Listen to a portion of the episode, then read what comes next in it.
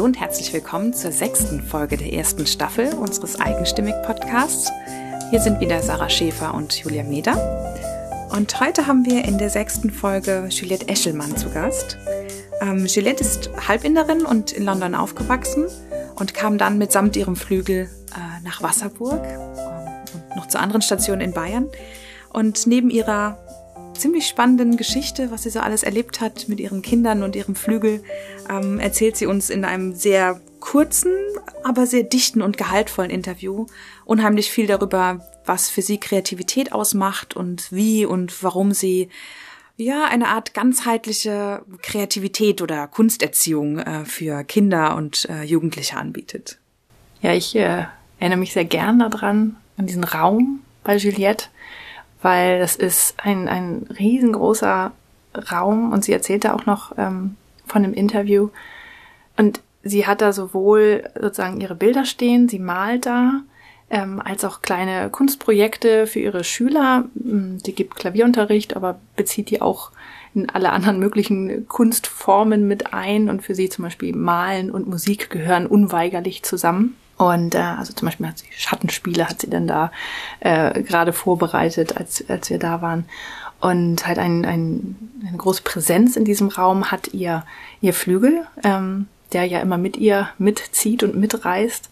Und das ist einfach eine ganz besondere Wohnung für wirklich diese sehr besondere Frau. Ja, das stimmt. Und mich hat sehr bewegt, dass sie uns am Ende ganz spontan nochmal ein ein Musikstück auf ihrem Flügel eingespielt hat. Und äh, glücklicherweise konnten wir das aufnehmen, so dass du dir das auf äh, unserer Website anhören kannst. In den Shownotes haben wir dir äh, den Link reinkopiert, wo du das Musikstück und auch noch mehr zu Juliette findest. Ähm, oder du suchst einfach auf eigenstimmig.de nach Juliette oder nach Klavier. Also du wirst es mit Sicherheit finden. Und jetzt wünschen wir dir viel Spaß mit diesem sehr besonderen Interview. Wir sind heute bei Juliette Eschelmann auch ein sehr schöner Nachname, im ebenso schönen Städtchen Wasserburg, äh, in dem wir ähm, ja, heute dich gefunden haben. Und vielen herzlichen Dank für die Einladung. Danke, dass wir hier sein dürfen. Danke, dass ihr seid gekommen.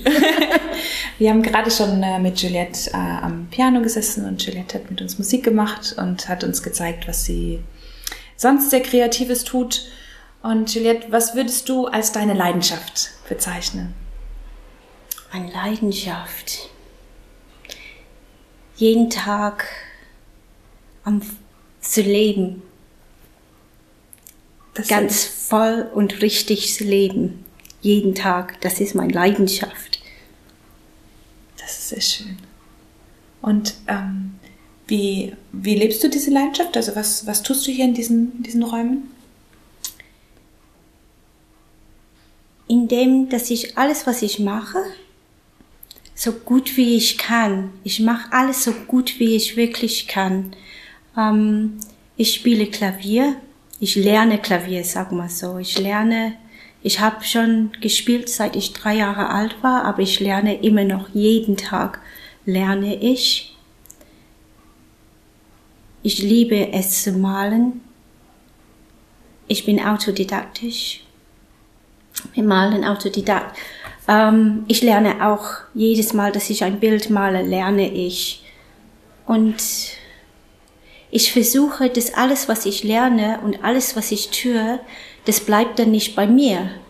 Das wird für mich nichts. Es geht gleich weiter. Es spült aus mir raus und ich gebe das dann weiter. Das ist ein, wie ein Energie. Und da muss man versuchen zu bleiben in diesen Energie und nicht, äh, nicht abgelenkt zu sein. Man muss authentisch bleiben. Mhm. denke ich. Und du hast gerade erzählt, dass du, du hast Klavierschüler, mhm. aber die sitzen bei dir nicht nur am Klavier. Nein, die sitzen nicht bei mir nur am Klavier. Ähm, meine Klavierschüler innerhalb des Klavierstunde das geht um Tanz und Bewegung. Das geht um Trommeln und zu erden. Es geht um Malen und Zeichnen. Ja, es ist eine ganzheitliche, ähm, was sagt man, musikalische, künstlerische, kreative. Ich möchte einfach, dass der Mensch ich sage Mensch, nicht Kind oder Erwachsene, aber dass der Mensch öffnet sich. Mhm. Und dass er kreativ sein kann, sich Ja, der öffnet kann. seine eigene Kreativität und innerhalb das erfindet sich. Wie ist das, wenn die Kinder zu dir kommen? Finden die leicht den Zugang oder, oder dauert das ein bisschen? Es ist sehr unterschiedlich. Ähm, das Zimmer hier, wo ich arbeite, manche Kinder haben nie so ein Zimmer erlebt. Und manche sind sehr überfordert bei so einem Zimmer und verstecken sich erstmal hinter die Eltern. Dann meistens fange ich an mit den Eltern und ich lasse die Eltern spielen und malen und trommeln. Gut. Und äh, das dauert nicht lang, bevor die Kinder fangen an. Andere Kinder schauen dieses Zimmer an und sagen, genau, sowas habe ich immer gewartet, dass sowas in mein Leben kommt. Und dann sind die sehr, sehr, sehr fröhlich und die wissen manchmal nicht, wo sollen die anfangen. Ich sage, fang an, wo, wo du willst. Ja, so ist es. Manche Kinder haben gesagt, auch eine, was, was ein Kind zu mir neulich gesagt war, was ich finde sehr, sehr schön, als Kompliment nehme ich das. Ähm, der hat gefragt, wo mein Mann, wo der Raul ist. Und ich habe gesagt, ja, Raul ist in der Arbeit, der arbeitet in der Uni. Und dann hat zu mir gesagt, Juliette, was machst du eigentlich beruflich? das fand ich sehr schön. Sie hat das nicht gesehen, dass das Arbeit ist, was du tust, ja? Das ist die schönste Arbeit, die sich nicht wie Arbeit anfühlt. Ja, ja, und das ist es wirklich. Es fühlt sich nicht an wie Arbeit.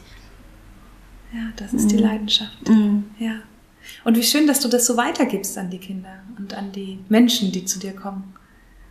Ja, das, das ist, das ist ein Zyklus. Das, das ist wie es gehört. Das ist, ich denke, es Ja. gehört so. Ja, wenn man, wenn man was gibt, dann kommt wieder zurück und dann fließt es. Ja. Genau, ja. Wie schön. ja. Aber wie bist du, wie bist du hierhin gekommen? Wie bist du nach Wasserburg gekommen? Wie bist du hierher gekommen? Wie kommt es, dass du das heute machen kannst? Hm, Ja, ich habe einen ziemlich steinigen Weg hinter mir. Ähm, ich war erstmal in Deutschland mit zwei Kindern und dann war ich in Deutschland ohne Mann. Mein erster Mann war dann weg und dann konnte ich nicht Deutsch sprechen. Ähm, meine Prüfungen waren nicht anerkannt hier. Ich musste die alles nochmal machen auf Deutsch. Ähm, und äh, ja, wir, wir haben, ich habe so eine ziemliche steinige Seite. Ich habe immer gemalt, immer Musik gespielt, immer das Gleiche. Aber das war nicht, wie ich das wollte, wie jetzt. Wie jetzt ist es, wie ich das gern haben möchte. Ähm, ich habe in einer Wohnung gelebt, wo die Leute haben Ausländer gehasst, mich insbesondere, ähm, wegen Klavier, wegen Kinder, ähm, weil ich ein bisschen, ich bin halb Inder, ich schaue auch nicht, äh, ja, habe die falsche Farbe für manche Leute. Ähm,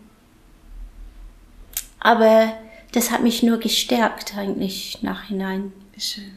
Ähm, ich habe früher in Poing gewohnt. Da habe ich gemerkt, da, waren ein paar Leute, die sehr, sehr lieb sind, aber das war, ich habe mich nicht wohl gefühlt.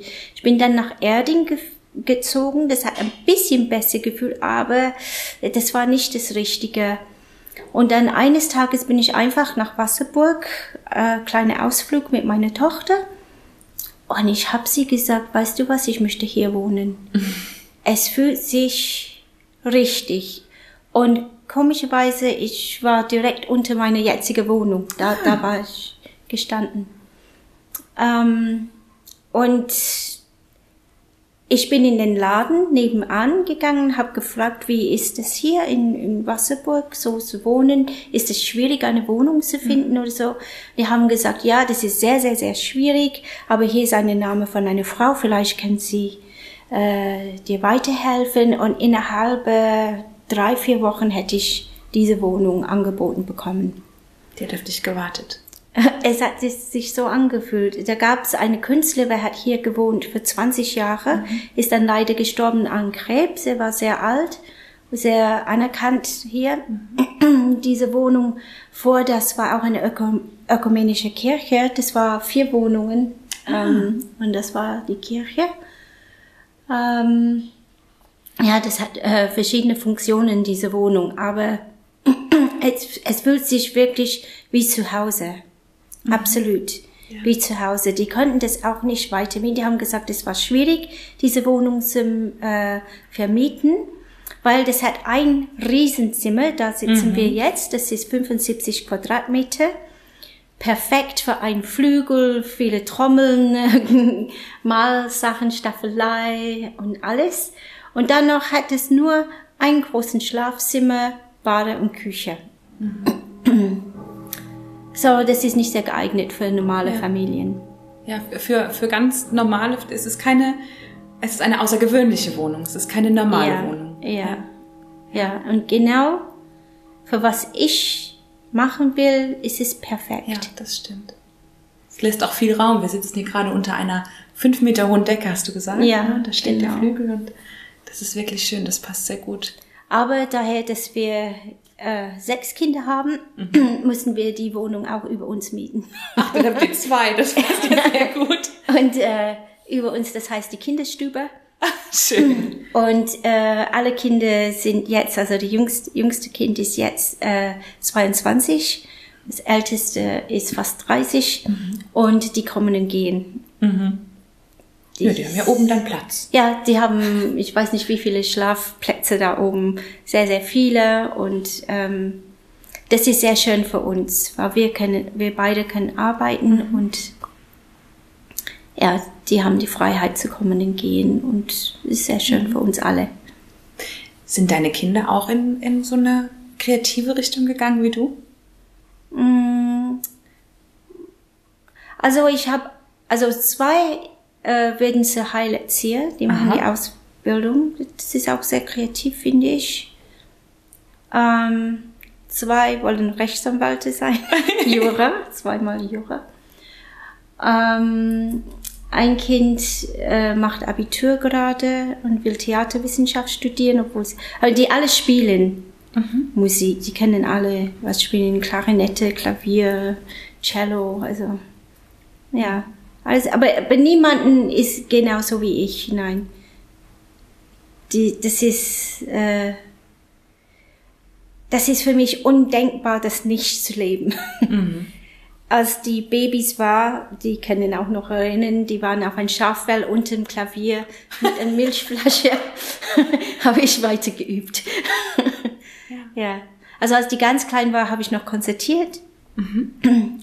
Und ähm, das war auch selbstverständlich. Vielleicht nicht für andere Frauen, wenn man zwei Kinder hat, dass man geht in Konzerte und spielt mhm. überall. Wie hast du das gemacht?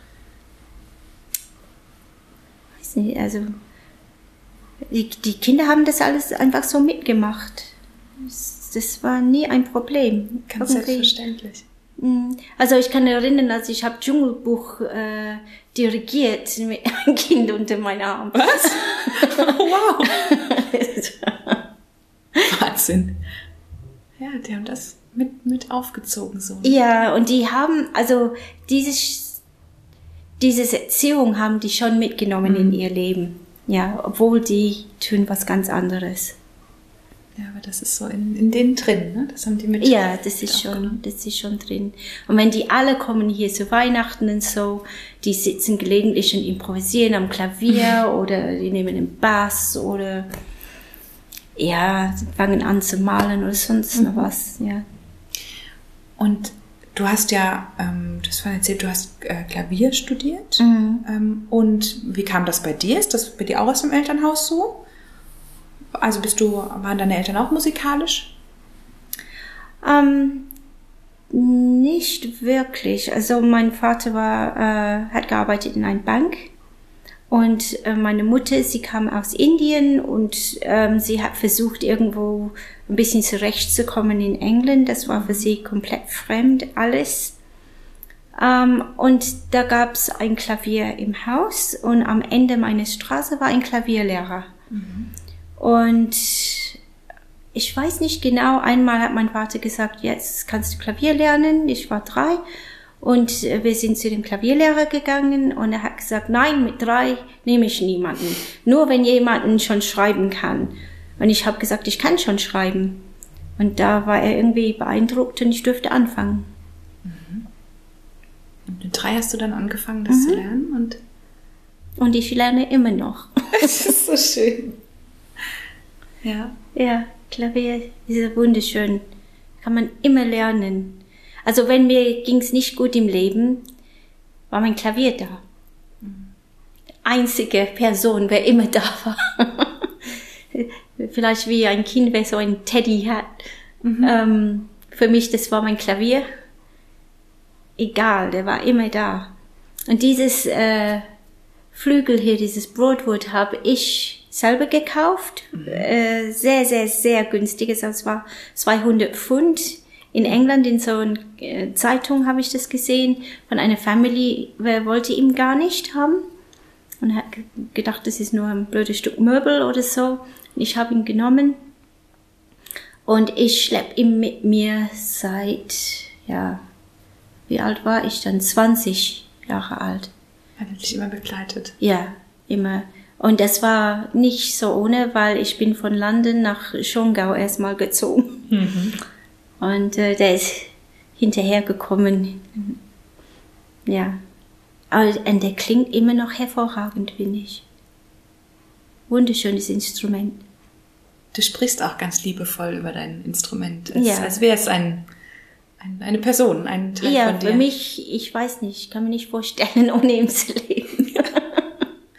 Wie schön. Wenn einem auch, wenn einem ein Instrument und das Spiel mit dem Instrument, wenn einem das so die Kraft gibt, ne? wenn das der Anker ist. Ja, Genau. Oder wenn ich krank, dann spiele ich auch Klavier, dann geht's mir gleich besser. Das habe ich gemerkt, dass ich ein Kind war mit Masen, das alles gejuckt hat und dann habe ich äh, Klavier gespielt und ja, dann das war viel besser.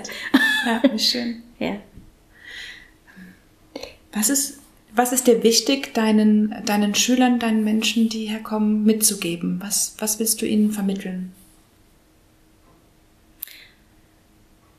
Egal was los ist im Leben, da hat man schon sehr, sehr schwierige Sachen manchmal. Die Kinder auch hier herkommen, die erleben vielleicht, dass ihre Eltern sich trennen oder dass es ist nicht so einfach in die Schule vielleicht oder vielleicht haben die keine Freunde auf irgendwelche Grund. Aber wenn man Musik hat, da ist man nie alleine wenn man durch Malen und durch Kunst sich ausdrucken kann und da kriegt man auch was von die Farben. Ja, es ist nicht nur, ich druck mich aus, es, die Farben geben mir auch was. Die sind auch lebendig. Also, es ist ein Weg, wo man glücklich sein kann, wirklich glücklich, nicht oberflächlich glücklich, hier ist ein Geschenk, ich pack's aus, ja, nein, nicht so, ein innerer Glück. Vielleicht ist das Glück das falsche Wort, vielleicht ist es ausgeglichen, vielleicht das ist ein besseres Wort, dass man sich ausgeglichen fühlen kann, auch wenn das äußerliche Leben äh, vielleicht Dinge stimmen nicht da wird man dann nicht ganz traurig, weil man hat immer was. Mhm. Und das ist die Musik. Also für mich. Schön. Du machst jetzt auch gerade, hast du uns gerade gezeigt, du machst mit, äh, mit Kindern ähm, Schattentheater. Ja. Wozu, wie kamst du auf die Idee? Wozu machst du das? Ähm, wie kam ich auf die Idee? Ich weiß es gar nicht. Aber einmal habe ich Schattentheater gemacht. Ist es ein uraltes Kunstform? Ich weiß nicht, mein Mann war neulich in China, vielleicht von dieser chinesischen Schatten. Ich weiß nicht, es war ein bisschen unbewusst, woher mhm. das kam. Kam von irgendwo. Und da habe ich gemerkt, dass die Kinder brauchen ganz wenig Mittel, ein kleines Figur, ein Licht und schon für die Kinder ist es was. Ja, ist, man braucht nicht viel Mittel mit Schattentheater. Es ist sehr einfach, äh, eine Welt zu kreieren mhm. und einzusteigen. Ähm, ich hätte auch genauso Marionetten oder sowas gemacht, aber das wird viel aufwendiger. Klar. Das war so einfach. Man malt irgendwas, man schneidet das aus und da hat man das, das Figur. Und das Figur kann man zu Leben bringen, indem dass man sich bewegt und ein bisschen Musik dazu. Ich glaube, das hat auch mit der Jahreszeit zu tun, weil äh, jetzt, wenn die Kinder kommen, das ist dunkel. Ja, und das eignet sich sehr gut für Schattentheater.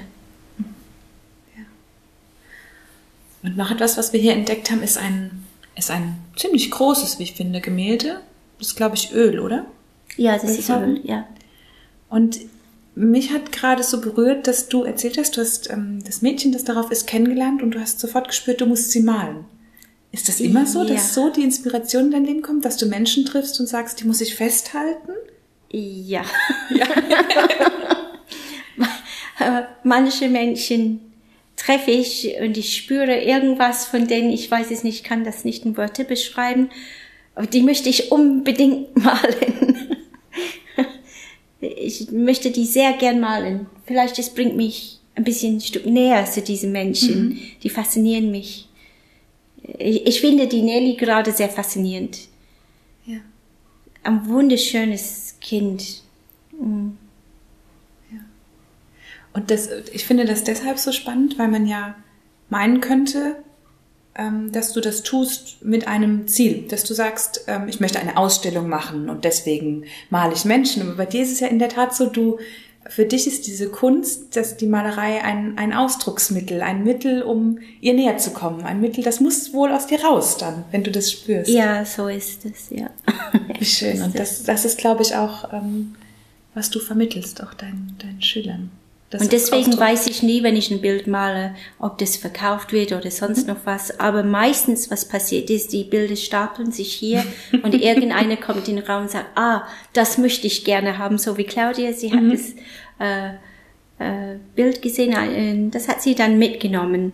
Und das war sehr schön, weil sie hat dann mein Klavier in etwa eingerichtet. Tja, schöner, So, ein schöner eine Tauschhandel. Schöne Tausch. Und so geht das, so läuft das mit den Bildern. Ja. Schön. Und wenn du so noch daran denkst, was in deinem Leben noch alles kommt, was ist so deine Vision? Wo, was möchtest du noch machen? Wo möchtest du noch hin? Ich würde gerne mein Leben einfach richtig und voll erleben, dass ich einen kompletten Mensch bis am Ende. Ob das das Ende ist, weiß ich auch nicht. Aber das ist, was ich will. Einfach richtig leben. Ja, Ganz leben. So wie ganz, ja. Ja. Und wenn man dir zuhört, hat man das Gefühl, dass du ganz und gar weißt, wie das geht, ganz zu leben, dass du das wirklich tust. Und ähm, jetzt haben wir bestimmt viele, die uns zuhören, die das noch nicht geschafft haben, die das vielleicht suchen, die nach sich suchen. Ähm, war das bei dir schon immer so? Kannst du, kannst du sagen, was du gemacht hast, damit du so bist, damit du das kannst? Also kannst du Tipps geben? Vielleicht hatte ich das Glück, dass ich nie Geld hatte. Und das Glück, dass ich konnte nie ein Haus kaufen. Ähm, und das Glück, dass ich konnte nicht tolle Kleidung. Und alle diese Ablenkungen hatte ich nicht. Und ich glaube, dass Leute, wer das nicht schaffen, ähm, die müssen vielleicht schauen, was lenkt mich ab. Materialsachen, wenn man jung ist, das ist ein großes Ablenkung. So, man kann froh sein, wenn man das nicht hat. Oder kann das absichtlich herbeiführen, dass man die Ablenkungen ausschaltet, um näher ranzukommen? Ja, vielleicht, wenn man überlegt, was lenkt mich ab, Ja. dann, ja. Und jetzt, ich habe das immer so eingerichtet, dass ich hoffe, dass wenn Leute kommen in dieses Zimmer, die sind inspiriert. Also ich war's. Das, das freut mich, wenn das so ist. Ja. Ja. Und wie schön auch, viele Leute würden sagen, dass ihre Ziele sind, Geld zu haben und materielle Dinge zu haben. Und du sagst, es ist dein Glück, dass du es nie hattest. Ja. Das ist das ist ja eine Denkweise, die für dich ganz normal scheint, die aber für ganz viele Leute bestimmt neu ist. Ja, sehr schön. Toll. Und ähm, gibt es ansonsten noch irgendwelche zum Beispiel Rituale, mit denen du sicherstellst, dass du bei dir bist, dass du dein Leben so lebst, wie du es brauchst? Also keine bewusste Rituale. Ähm, das Einzige ist, wenn ich merke, dass ich bin nicht mehr in mich, weil ich zu viele Sachen tue oder so, dass ich sage, stopp. Und dann werde ich ans Klavier sitzen oder in die Badewanne sitzen. Hm. Ähm, auf alle Fälle, ich, ich treibe das nicht weiter und weiter und weiter. Ich mache Stopp und überlege, wo bin ich dann? Das, das ist das Einzige, das ist kein Ritual, es ist fast Sicherheit. Sicherheitsmaß. Dann zum Abschluss noch meine Lieblingsfrage. Wenn du durch irgendetwas, durch Zauberei, morgen die Möglichkeit hättest, ähm, allen Menschen auf der Welt einen Gedanken, einen Gedanken zu hinterlassen, einen Denkanstoß, was würdest du ihnen hm. mitgeben? Oh, das ist schwierig. Was wird man sagen? Bleib authentisch, bleib ehrlich zu dich selber und leb dein Leben, wie es sein soll. Ja, nicht mit Ablenkungen und einfach geradeaus authentisch und in Ruhe. Das ist ein sehr schöner Abschluss, Juliette. Ich danke dir ganz herzlich für das Gespräch und für die Einladung. Und, äh, danke. danke auch. Ich hoffe, dass mein Deutsch nicht so schlecht war. Nein, das glaube ich ganz und gar nicht. Vielen herzlichen Dank. Okay, danke schön.